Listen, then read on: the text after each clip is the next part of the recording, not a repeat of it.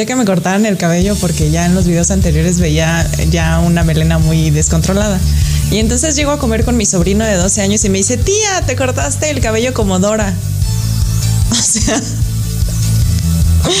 tengo que aprender a peinarme este cabello.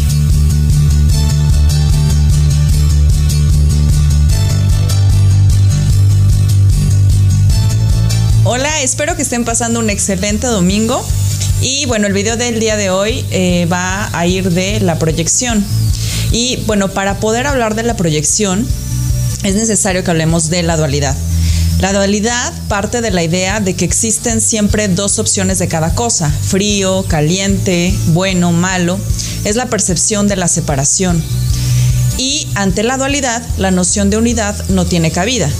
Esta idea es que es impuesta por el ego, nos dice que el otro está separado de nosotros. Y bajo esta percepción, eh, bajo la visión de separación, tú no tienes nada que ver conmigo ni yo contigo. Y entonces tú tienes el poder de presentarte al azar en mi realidad, de entablar una relación conmigo y de afectarme o beneficiarme a tu modo sin que yo tenga un control absoluto de las consecuencias de nuestro intercambio relacional.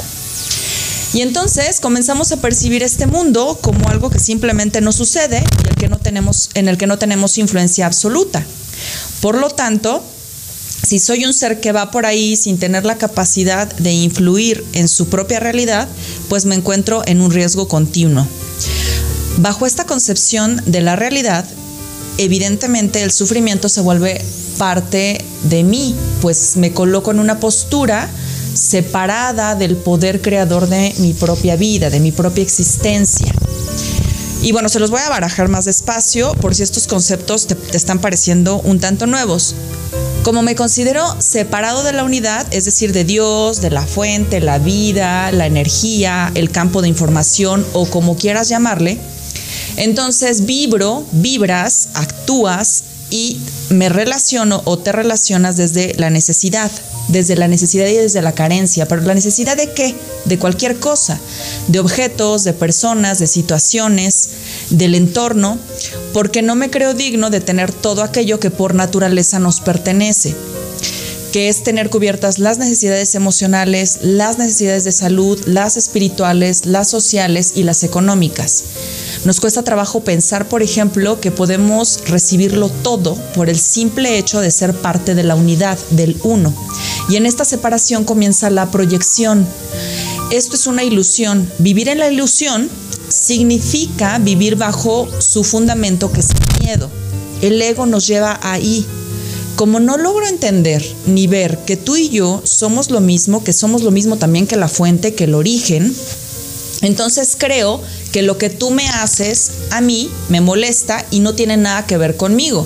Y de este modo nace la crítica, el juicio, el odio, los resentimientos, las peleas, los asesinatos, las violaciones y si nos vamos más a lo macro, las guerras, los genocidios. Un curso de milagros nos dice, tus acciones son el resultado de tus pensamientos. No puedes separarte de la verdad otorgándole autonomía al comportamiento.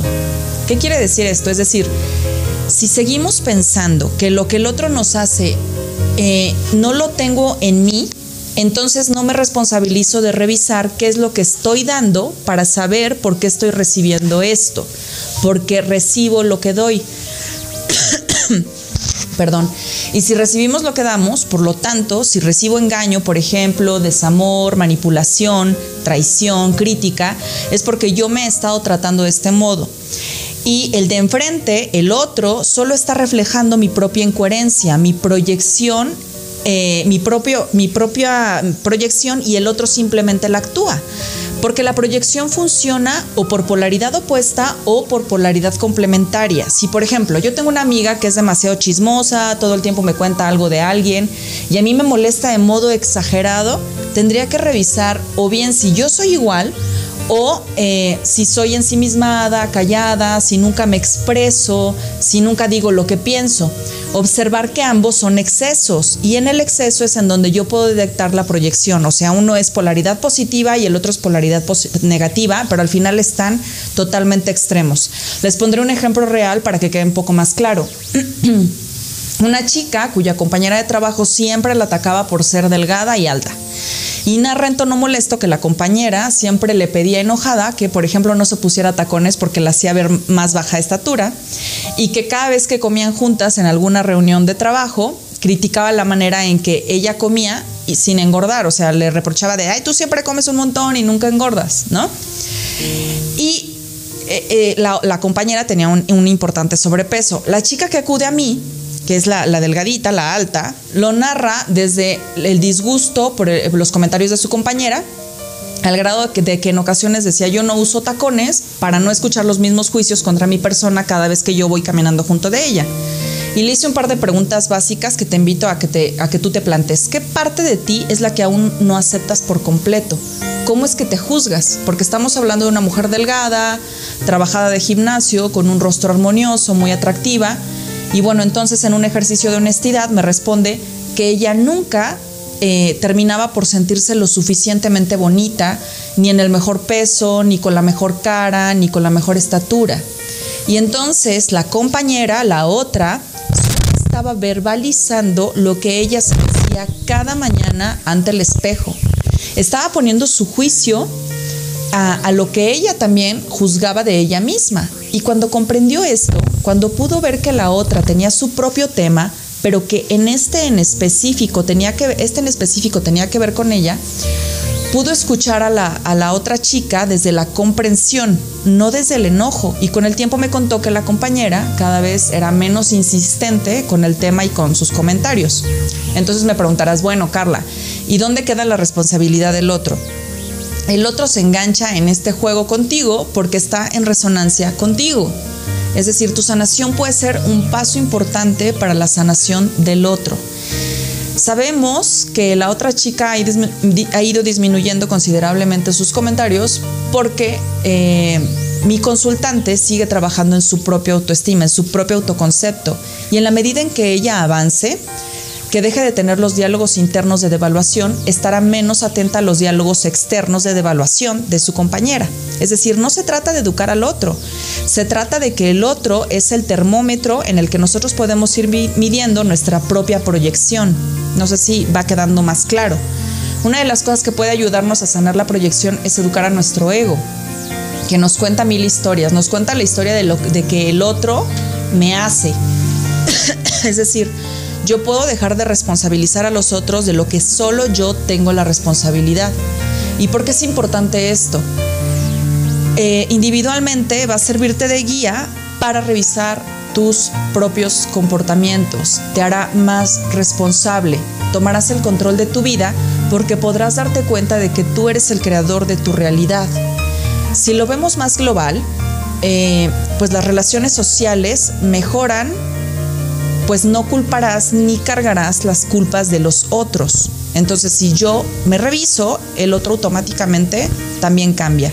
Dejarás de ver la paja en el ojo ajeno y comenzarás a darte cuenta de que el campo de la información, eh, de que en este campo todos ponemos nuestro granito de arena. Entonces, empodérate para que esto suceda, para ir sanando tu percepción, no para hacer que el otro la sane, sino que tú sanes la tuya. ¿Has escuchado cuando dicen que si quieres cambiar una nación debes cambiar tú? pues es verdad.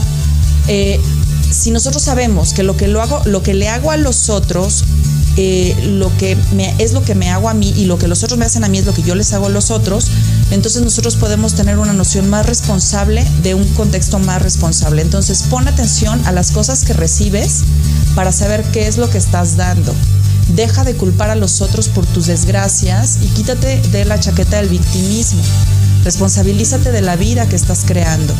Sé consciente de la unidad y de la importancia de tus acciones, porque el vasto mar no sería lo mismo sin todos y cada uno de los granos de arena que lo conforman.